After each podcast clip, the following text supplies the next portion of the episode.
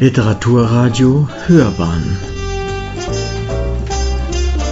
Abseits vom Mainstream Ich freue mich hier zu sein im neuen, im alten neuen Amerika-Haus mit der Frau Dr. Zwingenberger, die das Haus leitet. Vielen Dank, dass ich hier sein darf, Frau Zwingenberg. Ich freue mich auch sehr auf das Gespräch. Ich meine, an einer Sache kommen wir ja nicht vorbei, weil wir begrüßen uns auch schon gleich mit Mundschutz und sitzen jetzt auch in gebührendem äh, Abstand beieinander. Aber äh, Corona, wie ist das Amerika-Haus durch die Corona-Zeit gekommen? Sie hatten uns ja besucht in unseren Interimsräumen in der Barerstraße und da haben wir die schöne Barack Michelle Obama Ausstellung gezeigt. Da haben wir zuletzt drüber gesprochen. Und wir wussten ja schon, dass im nächsten halben Jahr unser Umzug ansteht. Insofern hatten wir ein bisschen Glück mit der Corona-Krise, weil wir sowieso nicht mehr so wahnsinnig viele öffentliche Programme geplant hatten für den März, April und wirklich ganz schnell die restlichen Programme abgesagt haben, öffentliche, sobald es eigentlich klar war, dass es nicht mehr geht und die Mitarbeiter alle ins Homeoffice gegangen sind. Das heißt, am Ende hat sich unser Umzug in das Haus hier am Karolinenplatz, der Rückzug, um zwei Monate verzögert, aber wir haben in der Zeit wirklich die Zeit auch intensiv nutzen können, um uns auf neue digitale Formate umzustellen und haben das, wie ich finde, auch äh, sehr schön gemacht, weil wir haben dann ganz schnell, vor allem für Schüler und Lehrer, aber auch für ein breites Publikum, unsere Stories from America angeboten. Und ähm, das ist ein Format, wo wir unsere amerikanischen Mitab also Partner, Mitorganisatoren äh, von Veranstaltungen, Professoren an Universitäten, wo wir Sommerschulen veranstaltet haben, Künstler, mit denen wir zusammengearbeitet haben, die haben wir gebeten, uns ihre Geschichte zu erzählen, wie für sie gerade diese Corona-Zeit sich darstellt. Und da hatten wir jemanden, der in der Filmschool eigentlich in New York ist, aber gleichzeitig als Nurse dort arbeitet, uns erzählt hat, wie es in New York war in den Wochen im März, April. Wir haben Personen an der Westküste, wir haben aber auch ein Lehrer-Ehepaar aus Kansas, die uns erzählt haben, wie es in Kansas so ist. Und das war sehr schön, weil man sehr engen Kontakt halten konnte. Mhm. Und wir haben diese Stories, die haben also so kleine Filme gemacht, die kann man auch immer noch sehen auf unserer Webseite. Ähm, wir haben diese Stories dann mit Fragen hinterlegt, sodass die Schüler, die zu Hause saßen und sich aufs Abitur vorbereiten mussten, das auch gleich für Hörverstehenstest verwenden konnten. Also mit den unterschiedlichen Dialekten in Kansas oder an der Ostküste die äh, Fragen beantworten mussten. Und insofern haben wir ganz schnell ein Programm gemacht, wo wir auch sehr eng im Kontakt geblieben sind und das war gut. Und wir haben uns auch über diese, wie geht mit den Stories weiter und so, eigentlich mit allen Mitarbeitern fast täglich in Zoom-Konferenzen getroffen und in Teamsitzungen und es war eigentlich sehr gut, weil es sehr produktiv war. Mhm. Genau, aber was die bittere Pille war, wir mussten das große Programmfestival absagen. Wir wollten ja eigentlich zurückziehen mit zwei Wochen ja, diesem Programmfestival, wirtschaftspolitischen Themen, aber auch Ausstellungen, Musik, ähm, Literatur, Theater, allem, das mussten wir natürlich absagen. Das hätte ja jetzt in diesen Wochen im Juli stattfinden sollen. Das ist wahr, ja. Aber wollen Sie es nachholen? Gibt es die Möglichkeit? Also wir werden sicher diese einzelnen Programmpunkte, die wir öffentlich geplant haben, in irgendeiner Form nachholen. Ob wir nächstes Jahr so ein großes Festival machen können, müssen wir, glaube ich, sehen, weil es einfach von den Bedingungen abhängt. Wir haben viele der Themen, die wir eigentlich anbieten wollten, jetzt auch digital gemacht. Also wir haben zum Beispiel KI, künstliche Intelligenz, war uns ein wichtiges Thema. Da haben wir jetzt schon ein paar digitale Formate gemacht. Wir haben ähm, Veranstaltungen gemacht zu den Entwicklungen in den USA, also mit einem schwarzen Professor aus Harvard, Khalid Mohammed. Wir haben sehr viele Themen jetzt einfach digital abgebildet. Mhm. Aber natürlich wäre es schön, wenn es wieder möglich ist, wenn wir dieses wunderbare Haus mit den Veranstaltungsflächen, dem großen Theatersaal, dem Karolinensaal, wenn wir das auch bespielen könnten mit vielen, vielen Leuten. Mhm. Aber ich, hab, ich nehme noch mal einen Punkt auf, den Sie gerade gesagt haben, nämlich äh, im Homeoffice. Sie, Ihre Mitarbeiter waren alle im Homeoffice. Das ist nicht selbstverständlich. Viele Unternehmen und gerade Museen zum Beispiel, die ja ein mhm. bisschen verwandt sind mit Ihnen, aber nur ein bisschen, äh, waren nicht so gut dran. Die mussten ihre Leute tatsächlich in Kurzarbeit schicken. Also insofern hatten sie an der Stelle ein großes Glück auf der einen Seite und sie ja. haben es auch genutzt, wie ich höre, ja. um es wirklich weiterzufahren.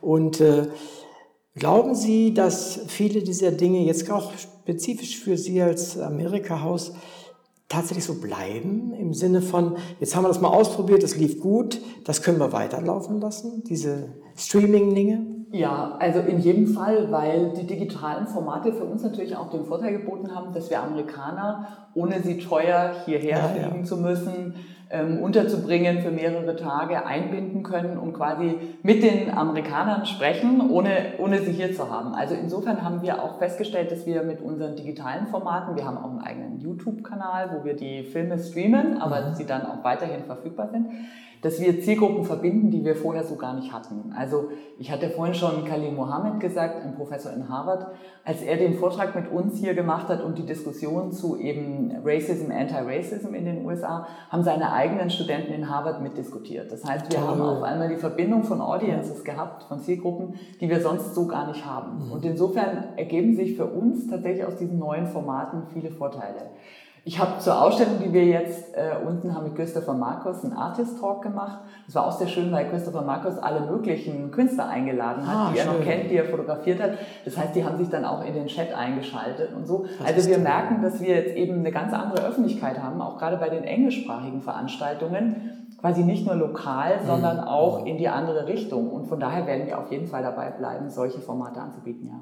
Da greife ich darauf zu. Das bedeutet aber, das muss jemand machen. Mhm. Und das ist Arbeit, auch mhm. wenn es sich nach nicht viel Arbeit anhört.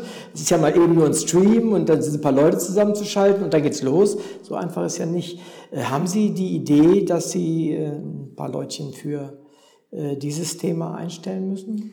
Ähm, also ich würde super gerne natürlich neue Personen einstellen, aber leider ist es so, dass wir doch relativ eingeschränkt sind mit dem Mitarbeiterpool.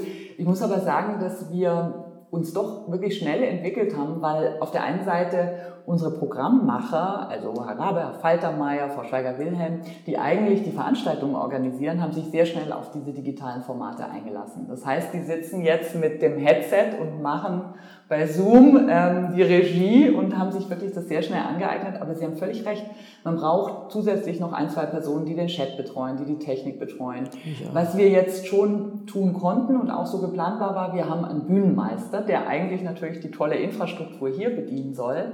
Aber ähm, der Mitarbeiter ist sehr kompetent in Ton und mhm. äh, digitaler Technik, in Film. Also insofern kann er auch sehr unterstützend sein für die digitalen Formate. Das wäre nämlich meine nächste Frage gewesen. Es gibt viele, die sich versuchen im Streaming und es geht oft genug fürchterlich schief. Ein anderer, bei dem ich öfter mal was mache oder jetzt machen will, ist äh, das, der Salon Ludwig. Ich weiß nicht, kennen Sie wahrscheinlich auch. Mhm. Und die haben es auch probiert. Und da, die haben offensichtlich niemanden, der das managt vom, vom Technischen her. Mhm. Und ich habe dann auch ein paar Mal teilgenommen einfach. Wir haben es noch nicht aufgezeichnet, aber teilgenommen und habe dann immer geschrieben, Leute, das geht nicht, das, das kann man nicht verstehen, das schalten die Leute nach zehn Minuten ab, ja. wenn sie durchhalten. Also genau. es, ist, das ist, ist, tatsächlich so wie früher Schwarz-Weiß, das war okay, als wir nur Schwarz-Weiß hatten, aber als dann Farbe kam, dann musste man schon mal gucken, dass man den Fernseher das auch hergibt. Und die Tonqualität muss wirklich gut Und sein. Und die muss stimmen, genau, ja. Die Tonqualität muss gut sein, die Ausleuchtung muss gut sein. Es muss auch, gerade wenn wir, wir machen Podiumsdiskussionen mit mehreren Personen, da muss die, das eingespielt ja, sein, ja, dass diejenigen, die sprechen, auch wirklich zu sehen sind. Also es muss schon ein, äh, ein Regie, ähm, Person geben, die das quasi kontrolliert und auch mhm. kompetent macht.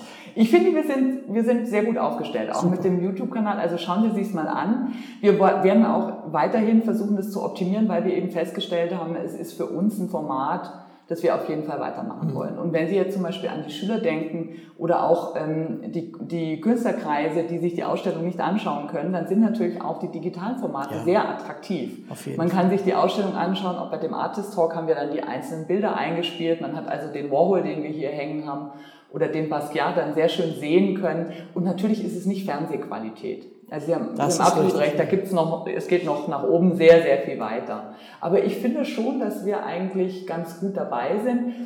Ständig müssen wir ein bisschen überarbeiten, weil die Formate sind auch ein bisschen lang. Eine Stunde ist sehr lang für so eine YouTube-Geschichte. Ja, YouTube ist ein bisschen, Machen wir ein bisschen ja. kürzer jetzt. Also wir sind ständig dabei, das zu optimieren. Aber ich finde, unsere Formate sind sehr attraktive Angebote geworden, ja. Super. Und dann passen Sie damit ja wahrscheinlich, und dann kommen wir zum, zum eigentlichen Thema meines Besuchs, zu dem neuen Amerika-Haus, mhm. das jetzt eröffnet wurde und das, dem Sie vorstehen. Und äh, ich bin gespannt, was Sie mir erzählen werden. Einerseits haben Sie ja gesagt, es wird elektronisch hergehen, sozusagen.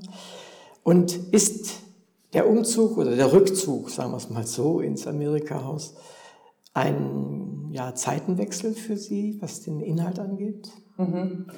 Ähm, ich würde sagen, einerseits ja, andererseits nein. Einerseits ja, weil wir sowieso geplant hatten, wenn Sie herkommen zum Haus, sehen Sie jetzt, dass wir außen keine Nationalflaggen mehr hängen haben. Also wir haben im Moment auch nicht die bayerische Flagge gehängt und nicht die amerikanische, auch nicht die kanadische oder irgendeine mhm. brasilianische oder also die vielen Länder, die wir, mit denen wir uns beschäftigen, wir haben eine Amerika-Hausflagge und zwar zwei eigentlich. Mhm. Und die sind in Flamingo-Farbe und in Türkisfarbe. Also, also und wir haben das mit Blackspace und einer Agentur sehr schön vorbereitet, weil wir wollten ja eigentlich Open House, Open Doors machen, was immer so unsere Sache ist. Es, unsere Ausstellungen kosten keinen Eintritt, unsere mhm. Veranstaltungen kosten keinen Eintritt. Wir wollen also wirklich für alle da sein und ein offenes Haus sein. Und das ist die Kontinuität zur Vergangenheit. Und auch die Farben dieser äh, Fahnen sind Kontinuität, weil wenn Sie sich im Haus umschauen, wir haben jetzt ein flamingofarbenes Treppenhaus und wir haben in den ähm, Toiletteneinrichtungen türkisfarbene äh, Kacheln und diese Farbgebung richtet sich, da hat das staatliche Bauamt, das die Generalsanierung hier betreut hat, sehr viel Mühe gemacht, in die 50er Jahre zu schauen und die mhm. Originalfarben zu untersuchen. Das heißt, diese Farben gehen zurück auf die 50er Jahre. Und insofern ist einerseits die Kontinuität da.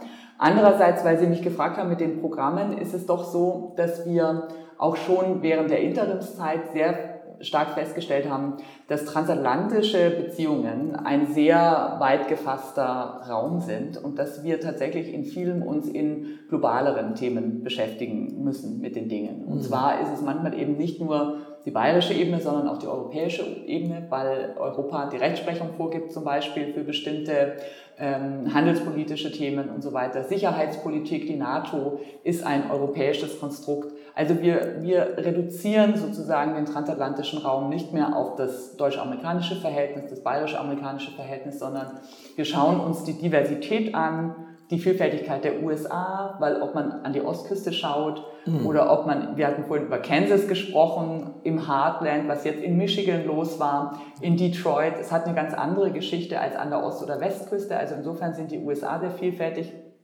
Es ist manchmal sehr spannend, nach Brasilien zu schauen.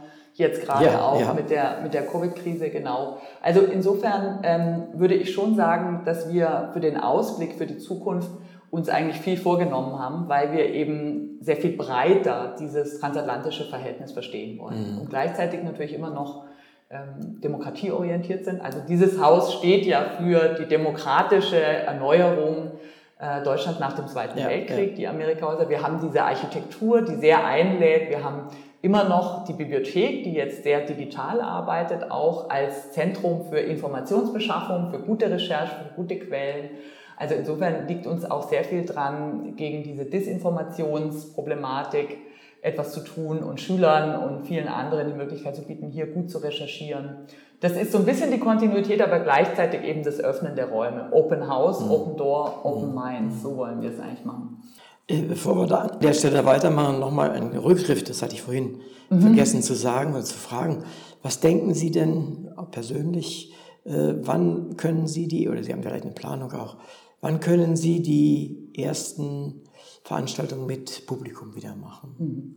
Also wir haben unsere Türen jetzt schon wieder geöffnet und zwar für die Ausstellung. Ja. Also die Ausstellung kann besucht werden und zwar täglich von 16 bis 20 Uhr und unter den entsprechenden Corona-Bedingungen. Also wir haben einen Eingang, einen Ausgang definiert. Wir können in unserem sehr großzügigen Foyer 44 Personen unterbringen. Das passt auch locker, gut. Ja, ja. Locker. Also aber auf die Quadratmeter gerechnet dürfen es höchstens ja, 44 wohl, Personen sein. Aber Sie kennen es, es ist offen, es ist großzügig. Und ähm, wir haben also, wir, wir geben sozusagen Karten raus, man muss sich registrieren lassen. Am Sonntag ist die Ausstellung von 10 bis 16 Uhr geöffnet. Das ist der erste Schritt mit den Ausstellungen. Und wir haben für den Herbst eine große Wahlreihe angedacht, natürlich zu allen aktuellen Fragestellungen. Also wie wird die Beteiligung der Black Voters sein? Wie beteiligen sich die Frauen? Wie entwickeln sich die beiden großen Parteien?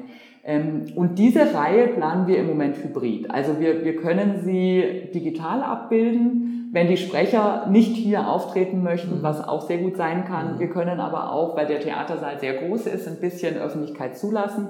Also wir planen eigentlich ab Herbst uns so ein bisschen zu öffnen. Mhm. Na, das ist doch ein, Termin, genau. auf den man hoffen kann. Es ist auch in naher Zukunft insofern ein bisschen absehbar. Ich glaube, dass die ganze Covid-19-Thematik uns natürlich noch eine ganze Weile beschäftigen wird. Umso wichtiger ist es, dass man schrittweise versucht, Möglichkeiten zu finden. Auch der sozusagen informellen Zusammenkünfte, weil wir haben vorhin über die neue Qualität von digitalen Formaten gesprochen, aber manches passiert eben doch nicht, ja. weil man eben nicht nach dem Vortrag, nach der Diskussion noch mit dem Sprecher interagieren kann, untereinander interagieren kann. Also diese ganzen mhm. sozialen Themen sind ja, ein bisschen außen vor. Die sind unterbelichtet an der Stelle, genau. da haben Sie völlig recht. Wollen wir ganz dringend auch wirklich unsere Türen aufmachen und machen sie eben so weit auf, soweit es geht und mhm. versuchen es zu organisieren, dass niemand irgendwie in Gefahr gerät. Also auf keinen Fall alles oder nichts. Insofern ist es Nein, ja, ist es ja genau. sinnvoll und man kommt nicht drum herum um, um Corona. Und wir haben halt hier jetzt wirklich auch tolle Möglichkeiten, weil der Theatersaal sehr groß ist. Ich meine, da passen eigentlich 300 Personen rein. Das heißt, man kann jetzt ein bisschen mit, weiter Wahrscheinlich mit 100 können Sie da wahrscheinlich Genau, so ungefähr. Mit 100 Personen können wir drin das was machen. Was. Und es finden sich viele Möglichkeiten, Dinge auch umzusetzen. Das wollen wir auch gerne machen ab Herbst.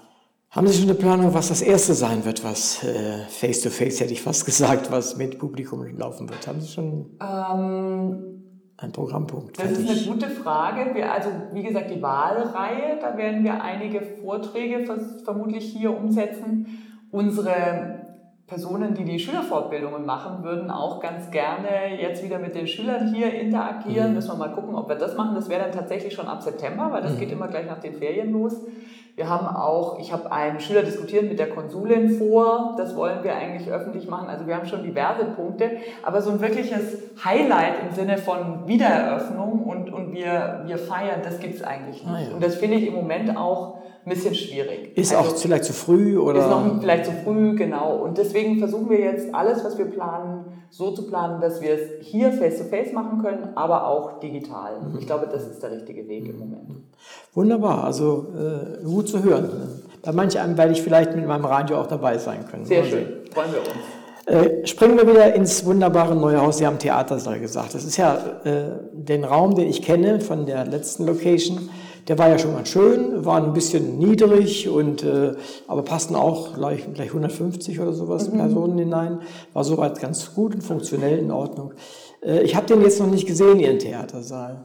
Ähm, Finn, meinen Sie, dass sich dadurch auch ein anderes Feeling für die Zuschauer ergibt oder ist das einfach nur Informationsaufnahmen? Absolut. Wir haben also jetzt zwei Räume, die der eine, der Theatersaal, den es früher schon gab, mit einer festen Bestuhlung, auch mit dieser 50er Jahre Atmosphäre. Diejenigen, die im Amerikahaus waren, erinnern sich alle an den Saal, weil er eine besondere Atmosphäre hat mit, diesem, mit dieser Holzinnenausstattung. Wenn Sie es nachher sehen, glaube ich, werden Sie überrascht sein, wie ähnlich der Raum ist, aber er ist natürlich technisch total super ausgestattet. Wir haben eine Bühne, die jetzt für Theater, aber auch für Kinovorführungen und so weiter geeignet super. ist. Also wir haben wirklich einen Multifunktionssaal, wo wir Konzerte machen können. Die Bestuhlung ist flexibel. Dieser Saal ist ein Saal, der alle möglichen Dinge erlaubt. Man kann also sitzen, stehend, äh, liegend zur Not sich da drin aufhalten. Also ja, das ist wirklich schön. ein toller Raum, der auch Fenster nach außen bekommen hat von der Bühne. Also wir schauen es uns nachher an. Es ist, ja. es ist wirklich ein, ein, ganz toller Raum. Wir haben aber mit dem Karolinensaal, ich hatte schon gesagt, dass die Bibliothek früher relativ groß war hier drin. Wir haben jetzt immer noch sehr viel Medien, aber vor allem digitale Angebote, Zeitschriften, Zeitungen und so weiter. Das heißt, die fest eingebauten Regale sind ausgebaut und wir haben mit dem, den wir jetzt Karolinensaal nennen, einen mhm. komplett neuen Raum im ersten Stock mit Blick auf den Karolinenplatz gewonnen. Und das ist ein wunderbarer Raum für Lesungen. Ah, ja. Für, ähm, da passen auch fast 120 Personen rein, wenn man normal bestuhlen kann. Also wirklich ein wunderbarer Saal mit dem Ausblick auf den Karolinenplatz. Und ich glaube, auch dieser Raum, da werden dann vormittags die Workshops für die Schüler stattfinden, wenn sie wieder ins Haus kommen können. Abends die Lesungen. Wir haben auch eine kleine Dachterrasse bekommen, wo man oh, dann nach der Lesung noch ein Gläschen Wein trinken kann. Ja, ich glaube, dass die Räume hier, wir sind öffentlich sehr gut erreichbar. Ja, also insofern ähm, bieten diese Räume tatsächlich deutlich mehr als unsere, unser kleiner Vortragsraum mhm. in, in der Interimslocation. Ja. ja, das kann ich gut verstehen. Das freut mich auch für Sie sehr. Ich bin gespannt, wie es nachher aussieht. Wir gehen ja noch hin. Ähm, Ihre Garage. Sie hatten ja Ihre Garage. Die hatte ja auch einen besonderen Charme. Ja. Die Garage war ein, äh, eine wunderbare Metapher, weil wir in der Garage ja auch ziemlich viel Workshops gemacht haben zum Beispiel zu ähm, Blockchain, also auch technischen Themen. Und da war die Garage natürlich immer super, weil viele von den Entwicklern in den USA ja auch äh, mhm. ihre Dinge in der Garage ihrer Eltern irgendwie entwickelt haben. Und die Garage war insofern ja auch sehr schön, als dass sie wirklich die Geschichte hatte, die Lotto-Trucks sind da früher noch äh, geparkt gewesen, bevor wir eingezogen Ja, sind. genau, richtig. Wir hatten einen Graffiti an der Wand, das war ein toller Raum und der fehlt uns, muss man echt sagen, weil das Gebäude hier ist jetzt sehr repräsentativ, es ist wunderschön geworden, es hat diese historische Geschichte, die bedeutend ist, es ist ein Gebäude, das im Kontext der Gartenstadt, viele kennen hier am Karolinenplatz, diese Garage war irgendwie sehr lebendig und offen und ähm, hat sehr viel ermöglicht, was so ein bisschen kreativer eigentlich sein sollte. Das müssen wir jetzt schaffen, hier auch irgendwie umzusetzen. Da bin ich sehr gespannt. Die Garage werden wir vermissen, ja. Ja, es ist immer öfter mal so. Manchmal haben solche Provisorien auch an irgendeiner Stelle einen echten Vorteil. Und, äh, Genau. Also ich bin aber sicher, dass wir auch dieses Gebäude uns wieder zu eigen machen werden, weil die Garage war ja auch nicht von Anfang an so ein toller Raum, sondern wir haben den Raum so ein bisschen dazu gemacht. Und insofern bin ich mir eigentlich sicher, dass wir auch hier die Räume zu dem machen werden, was sie dann sind. Und ähm, alle das Interesse haben, eben offene Strukturen umzusetzen, vielfältige Angebote zu machen. Es ist nicht nur den Theatersaal klassisch bestuhlt, sondern wirklich auch mal die Stühle alle raus und dann in dem großen Areal vielleicht auch mal dort eine Ausstellung zeigen. Vielleicht auch mal äh, oben auf der Bühne sitzen, runterschauen in den Saal und dort was machen. Also insofern freue ich mich auch auf die neuen Räume, weil ich bin mir sicher, dass wir sie wieder irgendwie sehr interessant bespielen. Ich bin sehr gespannt, sehr gespannt. Ähm, vielleicht zum Praktischen des, des Umbaus oder der, wie man es nennen will, Renovierung ist ja vielleicht ein bisschen untertrieben. Das, das Haus ist denkmalgeschützt. Ja. Äh, das ist ja nicht einfach, wenn man das einer neuen Funktion für, zuführen möchte. Äh, welche Dinge gab es zu bedenken, die, die dann auch das Ganze, die vier Jahre Bauzeit, glaube ich, waren es, Genau, äh, verursacht haben? Mhm. Also Sie haben absolut recht, dass der Denkmalschutz auf der einen Seite natürlich sehr schön ist, weil das Gebäude von außen, viele sagen auch, ach, sieht wunderschön aus, aber eigentlich genauso wie vorher von außen, nicht ganz, weil es ist auch die Einfahrt neu gemacht, es ist ein bisschen was bepflanzt. Wenn man reinkommt, sieht man schon, dass sich was getan hat. Der Denkmalschutz sorgt natürlich dafür, dass diese bewahrenswerte Architektur erhalten bleibt. Aber gleichzeitig haben wir Dinge, die wir auch umsetzen wollen, die von der technischen Seite kommen, also wo man sehen muss, wie kann man das WLAN, das man braucht, die ganzen technischen Netze, die wir auch für die Bespielung des Hauses brauchen und so umsetzen. Und was uns besonders wichtig ist, Barrierefreiheit. Und da sind natürlich so ein paar Themen, ähm, die wir umsetzen mussten, wo wir Lösungen finden mussten mit dem Bauamt, die jetzt bei einem Haus, das unter Denkmalschutz steht, nicht so sein können wie bei einem neu gebauten ja. Gebäude. Also man muss ähm, zum Beispiel bei uns an der Seite über den Eingang hineinkommen, wenn man mit dem, mit dem Rollstuhl unterwegs ist, weil die Front ist immer noch nicht erlaubt, die unter Denkmalschutz steht. Aber ich glaube, wir haben sehr gute Lösungen gefunden. Wir haben auch eine Hörakustikverstärkung in dem Foyer. Also wenn wir Ausstellungseröffnungen machen, wenn wir im Theatersaal Dinge machen, dann kann man mit ähm, Hörthemen Ja, sehr gut ja. Verstärkung finden. Also insofern bin ich sehr froh, weil wir einerseits den Denkmalschutz haben, der die tolle Architektur und Innenarchitektur des Hauses erhalten hat, weil wir aber gleichzeitig jetzt eben technisch wirklich möglichst für alle, Mhm. damit auch alle das Gebäude nutzen können, viel umsetzen konnten. Ich gucke mich gerade, Sie haben etwas irritiert geguckt, warum ich so durch die Gegend gucke. Äh, Ich habe selber mal so ein, so, ein, so ein Haus kaufen wollen und deswegen ist mir das, die Fensterproblematik ist mir schon bekannt. Und Sie haben das gelöst hier durch Art Doppelfenster. Ich ne? zeige Ihnen gleich die Fenster nochmal, wenn wir hier fertig sind, Herr Kulnig, weil die, die Fenster sind wirklich ganz toll. Sie sind vorne so, wie sie eigentlich historisch aussehen sollen, weil Ja, das eben ja. der Denkmalschutz sagt. Aber es gibt jetzt eine Koppelung und wir haben quasi ein Innenfenster, das eben technisch nach dem neuesten Standard ist, auch eine gewisse Sonnenschutzfunktion hat, Ja. natürlich dicht ist, weil früher waren unsere Stahlfenster nicht sehr dicht, da hat es, wenn es ordentlich geregnet hat, auch reingeregnet. Und diese Koppelung ermöglicht jetzt, dass wir die Fenster öffnen und sich das Außenfenster mitdreht. Aber wenn Sie genau schauen, das, Das haben Sie wahrscheinlich gerade entdeckt, Ja, ja, das genau. Fenster schließt nicht mehr mit der Fassade ab, das Genau. Äußere, sondern es ist eigentlich nur noch ein ästhetisches Fenster außen. Okay. Und wenn wir fertig sind, zeige ich Ihnen gleich mal, wie es geöffnet ist, weil da ist sehr viel Gehirnschmalz und Zeit hineingeflossen, diese Fenster so zu konzipieren. Bin ich sehr gespannt, weil ich sah diese beiden Schlitze rechts und links und denke, das ist ja kein richtiges Fenster. Genau, da haben Sie ein wichtiges Detail sofort entdeckt. Also die Fenster sind sehr besonders. Man sieht es von außen gar nicht. Es sieht noch so aus, als wären Ja, es die ja. Originalfenster, aber innen sind sie eben Ja, technisch ganz erneuert. Gibt es denn davon noch so ein paar andere Tricks in diesem Haus? Mussten irgendwas besonders gemacht werden? Äh, Also die Fenster sind ein gutes Beispiel. Was musste sonst noch gemacht werden? Also ähm, wir haben, was die Räume angeht, festgestellt, dass die Pläne zum Beispiel gar nicht gestimmt haben. Wir haben einen Keller angebaut und eigentlich ähm, war das Fundament ganz anders eingezeichnet. Also insofern musste dann nochmal ganz neu geplant werden, wie dieser Keller angebaut werden mhm. konnte. Da gab es so einige Herausforderungen. Ja. Ah, ja. Aber das Haus selbst ist in den 50er Jahren gebaut worden. Genau. Nicht, weil hier in dem Rund Karolinenplatz gibt es ja auch ein paar durchaus alte Häuser ja. Äh, mit viel Geschichte, aber das ist in dem Fall nicht so. Genau. Dieses dieses Grundstück war mit einer Ruine, dem sogenannten Lotzbeck-Palais, das natürlich auch mal ein schönes Palais gewesen ist, aber aus dem Zweiten Weltkrieg eine ganze Weile belegt und ist dann für das Amerika-Haus, das kennen Sie ja, das erste Amerika-Haus war tatsächlich im, in der Assestraße, mhm. also der ehemalige Führerbau. Dort war ja das erste Amerika-Haus seit 1948 in München. Sehr symbolisch. Auch Sehr symbolisch und genau so ist es ja auch besetzt worden. Die Amerikaner sollten sozusagen diesen Raum neu besetzen und genau. ähm, zu einem demokratischen Ort machen.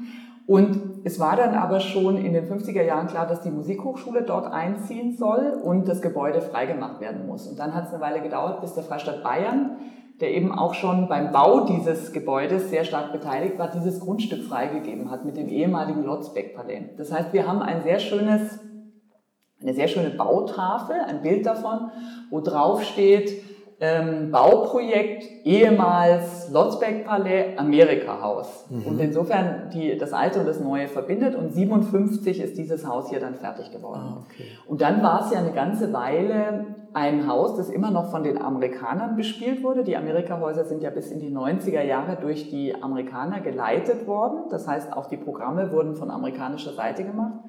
Und in München ist es dann eben möglich gewesen, dieses, diese Institution erstmal mit dem Bayerisch-Amerikanischen Zentrum weiterzuführen. Das ist leider in vielen anderen Orten nicht so gewesen. Das heißt, es haben sich zwar Nachfolgeorganisationen, deutsch-amerikanische Zentren, mhm. Institute gegründet, aber die sind so gut wie gar nicht mehr am Originalort. Hier in München ist es so. Insofern ah, ja. ist es eine tolle Tradition. Also ich habe sehr früh, äh, schon als junger Mann, das Amerika-Haus in, in Berlin kennengelernt. Genau. Äh, wissen Sie da was über die Also das Amerika-Haus Berlin hat, wenn Sie jetzt in die CO Gallery, so heißt das heute, gehen, ah, okay. sehr viele Reminiszenzen an das Münchner Amerika-Haus, weil ah, okay. die ähm, Griffe zum Beispiel an den Geländern sind genau dieselben. Ah, okay. Es sind also sozusagen in die, für die Amerika-Häuser deutschlandweit dieselben innenarchitektonischen Elemente bestellt worden und gekauft worden damals. Das Haus ist aber heute ein, eine Galerie, die ganz normal gewerblich betrieben ah, wird. Die zeigen auch amerikanische Künstler.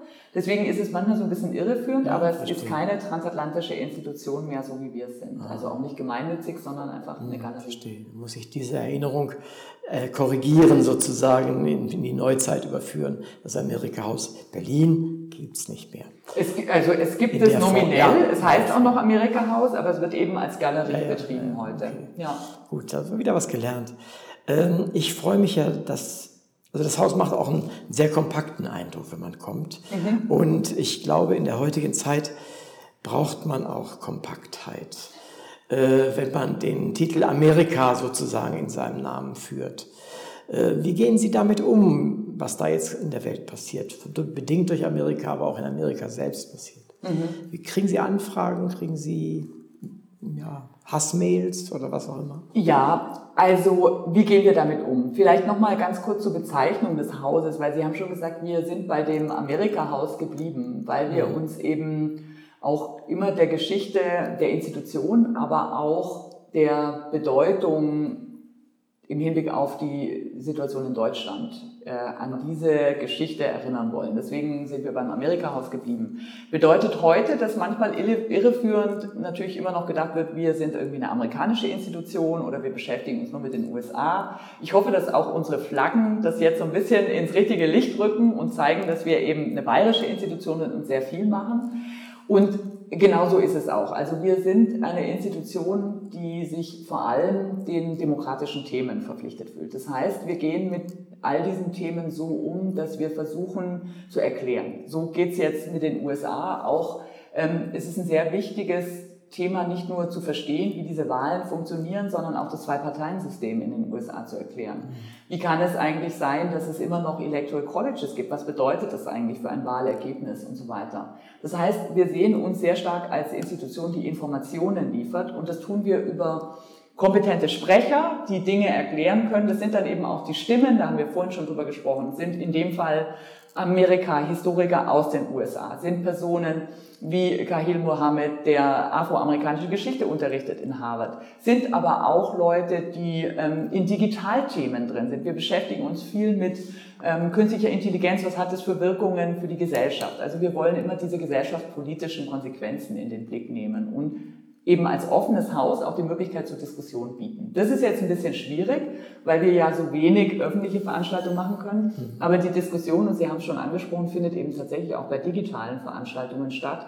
Und wir merken schon, dass da viel, ähm, was sich mit den USA beschäftigt, auch durchaus sehr emotional gesehen mhm. wird. Ja, wir haben auch schon Trolls in unseren äh, Chat gehabt. Das ist, glaube ich, auch was, womit man sich einfach auseinandersetzen muss. Ja. Wir haben vorhin schon darüber gesprochen, wie viele Leute man braucht. Also man braucht mindestens eine Person, die sich anschaut, ja. was da im Chat passiert und Absolut, wer, wer von unbedingt. außen sonst steht, sonst ist da, da hineinkommt. Das geht nicht, aber wir haben oft auch äh, sehr inhaltlich orientierte Diskussionen, die aber schon auch durchaus emotional sind, ja. Ich halte das auch für wichtig. Also man soll es, soweit es geht, auch ermöglichen. Und ganz spannend ist, dass wir jetzt eben durch die digitale Möglichkeit auch tatsächlich sehr viel Amerikaner haben, dann äh, Personen, die aus dem deutschen Kontext bei uns eine Veranstaltung verfolgen.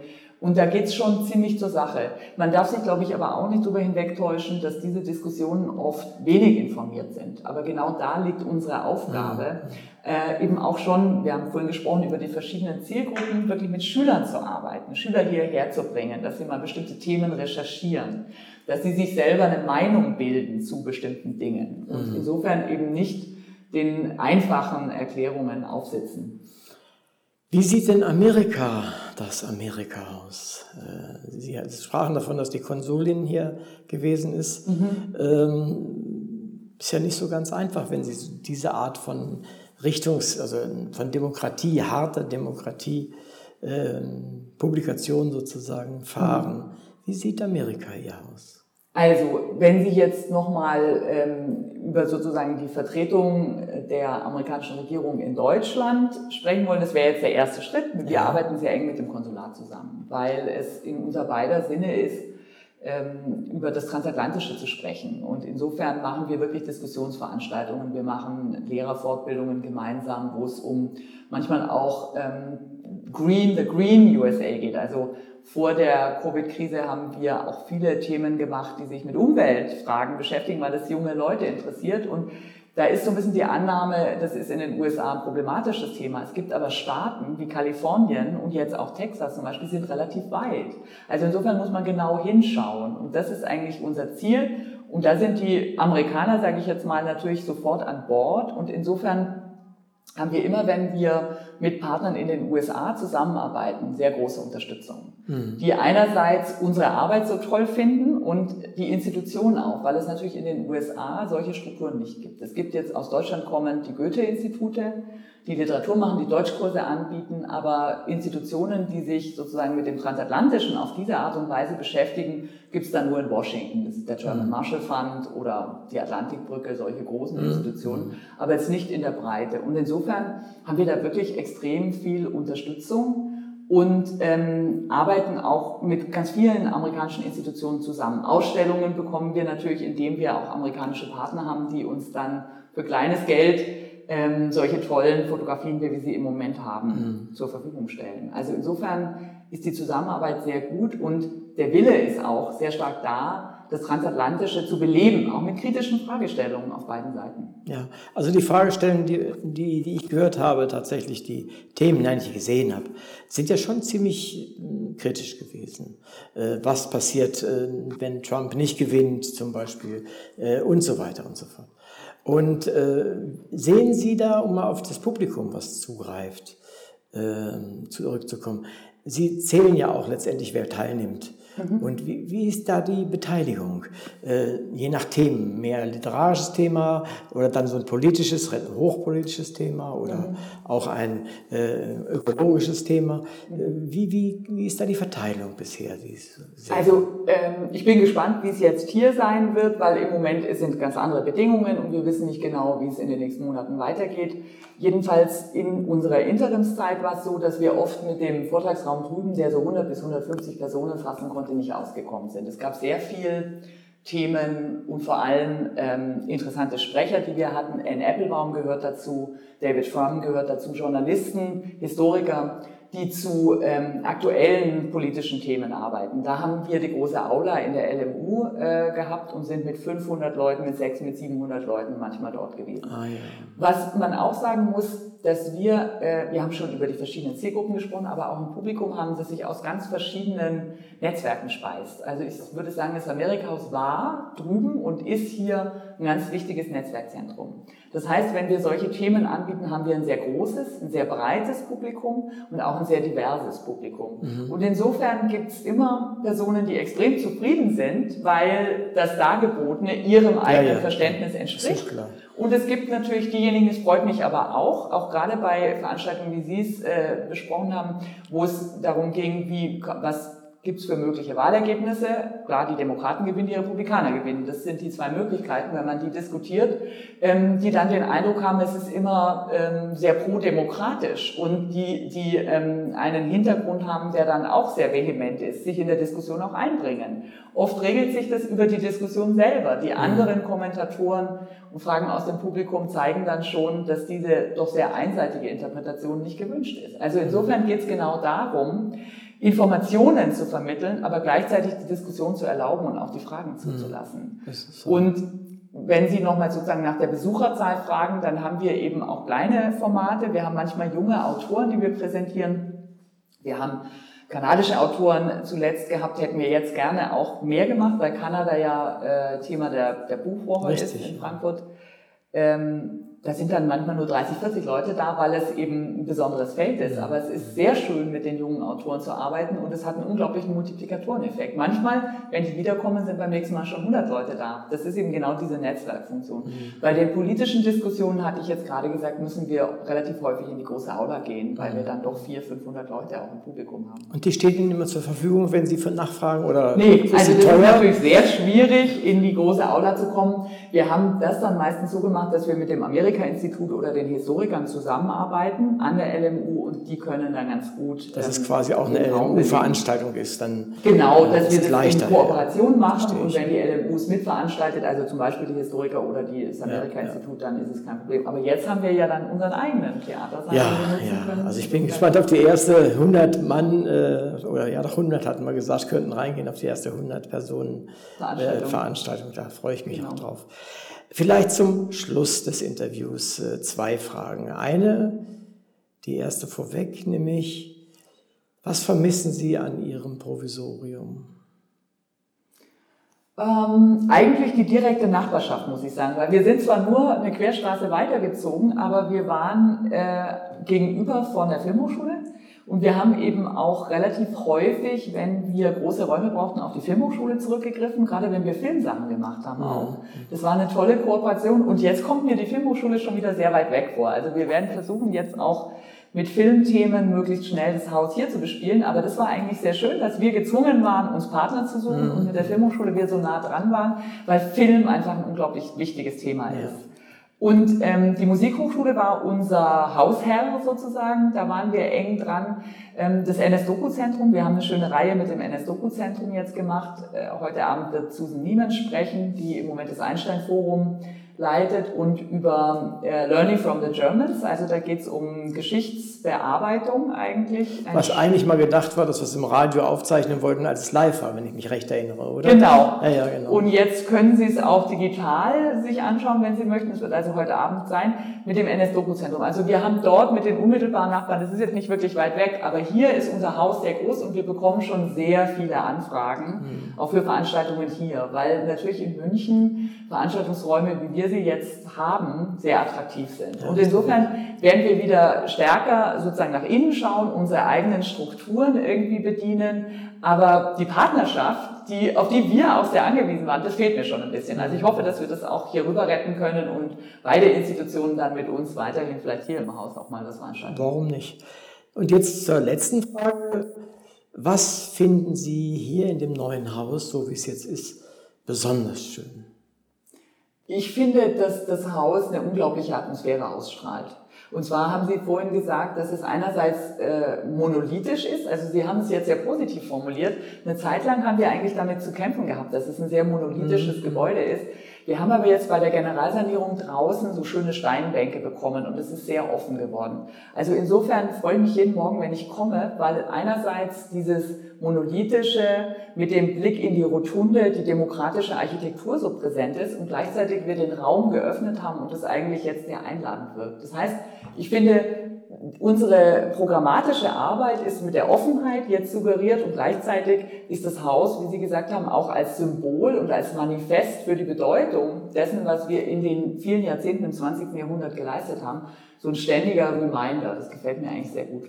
Geht mir noch jeden Morgen so. Ein wunderschönes Schlusswort für das Interview. Ich bedanke mich recht herzlich. Ich habe viel gelernt. Unsere Zuhörer haben sicherlich viel gelernt. Und ich sitze im, noch sitze hier im Amerika-Haus, in dem schönen neuen umgebauten Amerika-Haus. Und ich sprach mit Frau Dr. Zwingenberger und vielen herzlichen Dank für das Interview. Danke Ihnen, Herr Kolnig.